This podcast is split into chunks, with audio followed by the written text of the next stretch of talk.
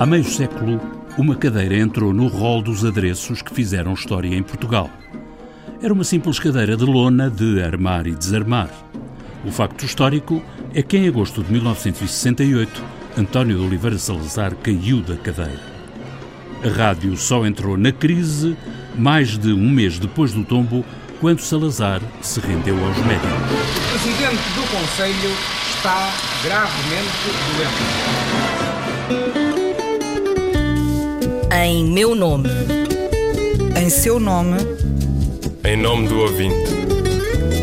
O programa do provedor do ouvinte. João Paulo Guerra. As fontes dividem-se. Há quem escreva que aconteceu a 3 de agosto, há quem diga que foi a 1 de agosto. O século ilustrado chegou a escrever que foi a 5 de agosto, o dia de Nossa Senhora das Dores. A verdade é que a data de 1 de agosto tem uma fonte documental a seu favor. Uma carta de Augusto Hilário, enfermeiro calista do presidente do Conselho. Peço a Deus, Senhor Presidente, que nenhuma consequência tenha havido de tão tremenda queda. Fim de citação. Assina o calista com data de 1 de 8 de 68. Nesse dia, munido do Diário de Notícias de Augusto de Castro, para se informar sobre o que já sabia, Salazar deixou-se cair na cadeira do Calista, mas caiu para trás e bateu com a cabeça. O Calista assistiu a tudo e voltou ao fim do dia ao forte de São João do Estoril para deixar uma palavra de conforto ao mais ilustre dos homens aos quais tratava dos pés. A história mistura-se com a pequena história e o jornalista Fernando da Costa conta que a cadeira fatídica foi lançada ao mar por Dona Maria de Jesus, a fiel governanta do governante. Não há notícias em cima deste acontecimento, só passado mais de um mês, em 7 de setembro, saíram as primeiras novidades e foi na rádio, na emissora nacional. Depois, os boletins clínicos passaram a ser de rotina. Como consequência de uma queda ligeira,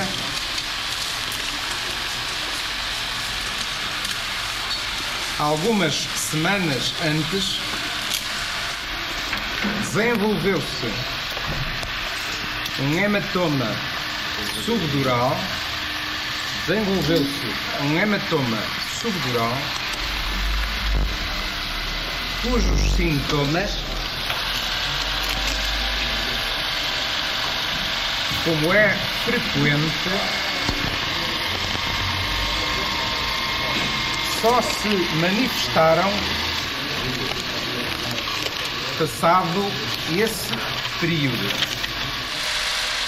Franco Nogueira conta, no sexto volume da biografia de Salazar, que o presidente do Conselho impôs segredo sobre o trambolhão e nem quis que chamassem os médicos. E a 19 de agosto, o presidente do Conselho até assistiu no Palácio de Belém, sem palavras, à posse do último governo a que presidiu. José Hermano Saraiva arcou com a pasta da crise estudantil, Betancourt Rodrigues sobraçou a pasta das carreiras do Exército, sem imaginar que tinha nas mãos a gênese do MFA. O presidente do Conselho estava visivelmente mal disposto na cerimónia de 19 de agosto, acabou por ser levado mais tarde para o Hospital da Cruz Vermelha para internamento e cirurgia. Mas o primeiro boletim clínico saiu e excedeu-se, segundo a avaliação do regime, ao falar em hematoma. A partir daí, a saúde do presidente do Conselho passou a ter que ser visada pela censura. O estado de saúde do presidente Oliveira Salazar. Boletim clínico do Presidente Dr. Oliveira Salazar, divulgado ontem ao fim da tarde. Às 20 horas, o Presidente Dr. Oliveira Salazar apresentava os seguintes valores. Temperatura 37,4. Tensão arterial máxima 16, mínima de 7. Pulso 90 pulsações por minuto. Respiração assistida. O seu estado mantém-se estacionário, continuando o prognóstico reservado. Assinam o professor Eduardo Coelho, Dr. Vasconcelos Marques, professor Almeida Lima e Dr. Miranda Rodrigues. Os neurocirurgiões não viram com bons olhos os cortes da tesoura da censura.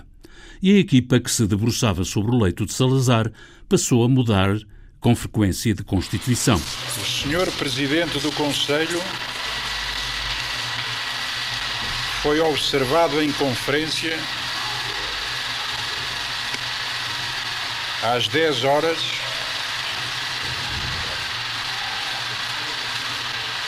pelos professores Houston Merritt do Instituto Neurológico de Nova Iorque, pelo professor Eduardo Coelho,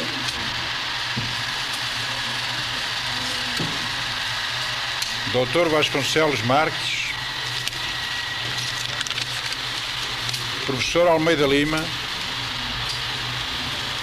Dr. Miranda Rodrigues.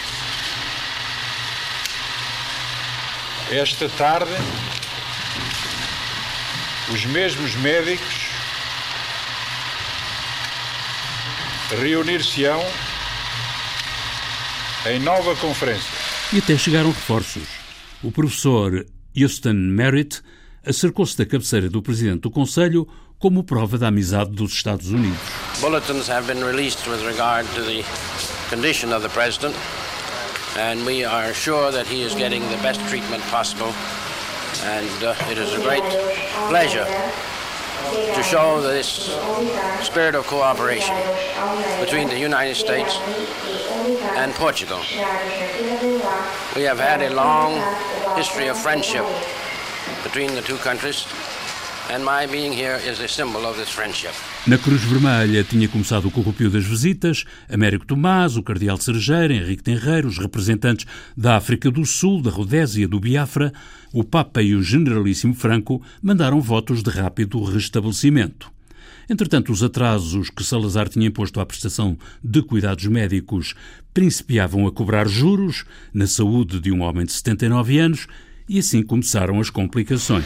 Infelizmente,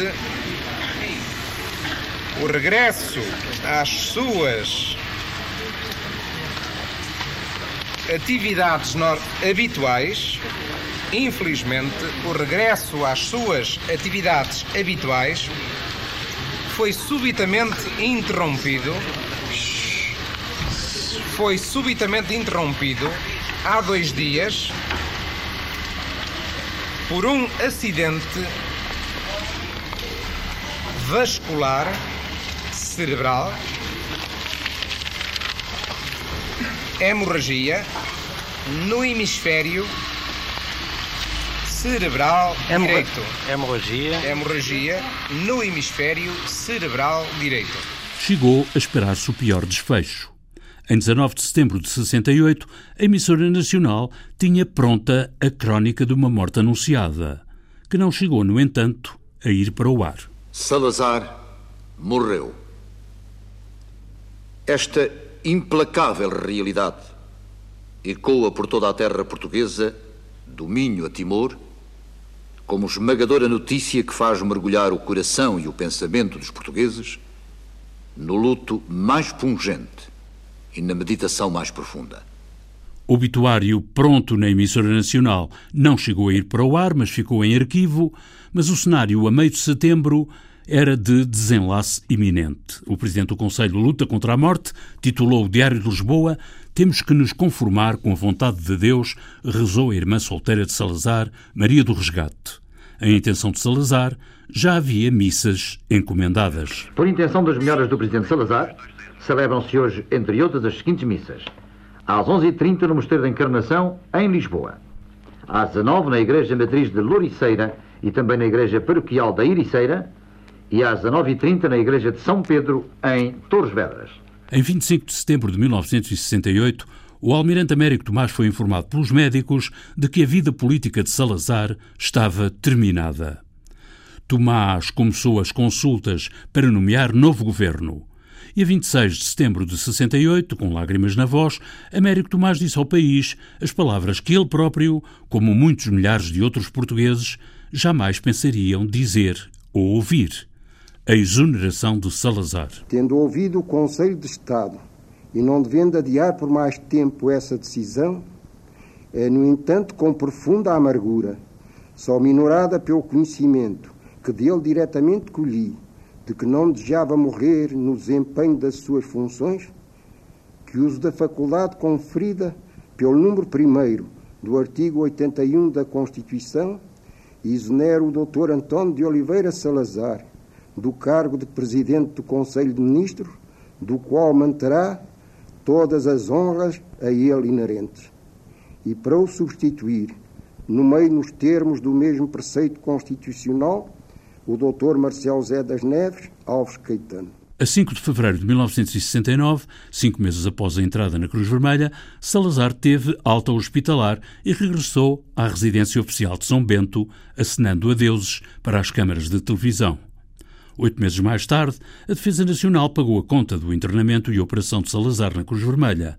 4 milhões de escudos. Em 28 de abril de 69, Salazar completou 80 anos de idade, tinha passado metade da vida à frente do governo. Nesse dia, o aniversariante falou ao país pela RTP. O número de pessoas que se interessaram pela minha saúde e vida quando gravemente comprometidas comoveu-me profundamente. É a primeira vez que me apresento em público e não podia deixar de ter no meu espírito todas essas manifestações de amizade, carinho e interesse para lhes render o tributo da minha gratidão. Deus foi infinitamente bom para com as nossas súplicas e demonstrações de aflição. Pedimos-lhe que continue a proteger-nos e a ajudar-nos Salazar voltou a aparecer em público em 26 de outubro de 1969, no Cadillac da Presidência do Conselho, com Dona Maria de Jesus a seu lado no banco de trás. Nesse dia, Salazar foi às urnas. Votou para a Assembleia Nacional na Congregação Eleitoral da Freguesia da Lapa. Votou no automóvel, onde esperou com o voto na mão que lhe trouxessem a urna ao carro. Dona Maria tirou-lhe então o voto da mão e deitou-o na urna. Exonerado do cargo de Presidente do Conselho, Salazar conservava todas as honras inerentes ao cargo, o título de Presidente, embora de coisa nenhuma, e a residência oficial. E foi nos Jardins de São Bento que Salazar concedeu ao jornal francês L'Aurore a entrevista que saiu publicada a 9 de setembro de 1969. Salazar acreditava que continuava a chefiar o governo e lamentava que Marcelo Caetano não quisesse fazer parte da equipa. A vida tem de continuar. Os homens de gênio aparecem esporadicamente, às vezes com intervalos de séculos, a ensinar rumos, a iluminar destinos, a adivinhar soluções. Mas a normalidade das instituições assenta nos homens comuns. O país habituou-se durante largo período a ser conduzido por um homem de gênio. De hoje para diante, tem de adaptar-se ao governo de homens como os outros. Salazar sobreviveu dois anos à crise resultante da queda na cadeira. Em 15 de julho de 1970, foi acometido de grave doença infecciosa. O desenlace fatal, escreveu o século ilustrado, deu-se pelas 9 horas e 15 minutos de 27 de julho. As estações de rádio tiveram que esperar três horas que a censura libertasse a notícia, que entretanto corria ao mundo. O presidente Salazar morreu serenamente, escreveu o século citando como fonte uma serviçal de São Bento, foi a enterrar, a 30 de julho de 1970, viajando o corpo de comboio de Lisboa para Santa Combadão. Ficou sepultado em Santa Comba, no cemitério do Vimieiro. O Sr. Dr. Oliveira Salazar está da seguinte forma. Tem dois bancos debaixo da urna, da parte de cima da urna tem três tampas. Uma é em cimento, está toda encimentada em cima dos muros. Tem outra daço, abraçou-a de cimento e toda chumbada em toda a roda por causa da umidade não entrar lá dentro. Para segurança, tem uns parafusos em toda a roda e eu pus a cabotar umas pasadas de terra entre a daço e entre esta, para esta ficar assente em terra. Que é para igualar os pais, mas os pais, os, os pais não estão assim. Os pais começaram a botar terra em cima da urna, até cá acima só tem, é unicamente as pedras. E o Sr. Dr. Oliveira Salazar ficou assim, porque a última irmã que morra está previsto que o tiram daqui para Lisboa, porque um homem destes valor não pode estar aqui toda a vida. Sons do Arquivo Histórico da Radiodifusão Portuguesa, Sr. Vicente Coveiro do Cemitério do Vimieiro, Santa Comba, entrevistado por Adelino Gomes e João Paulo Guerra, em julho de 1972, Batuque Fúnebre da Suíte Colonial de Frederico de Freitas, Orquestra Sinfónica Nacional, gravação dos Serviços Técnicos da Emissora Nacional, Estúdios de Barcarena, 1938. Sonorização e montagem João Carrasco, ideias e textos Inês Forjás, Viriato Teles e João Paulo Guerra. A música do genérico do programa do Provedor do Ouvinte é da autoria de Rogério Charras, interpretada pela guitarrista portuguesa Marta Pereira da Costa e o contrabaixista camaronês Richard Bona. Em meu nome. Em seu nome. em nome do ouvinte. O programa do provedor do ouvinte, João Paulo Guerra.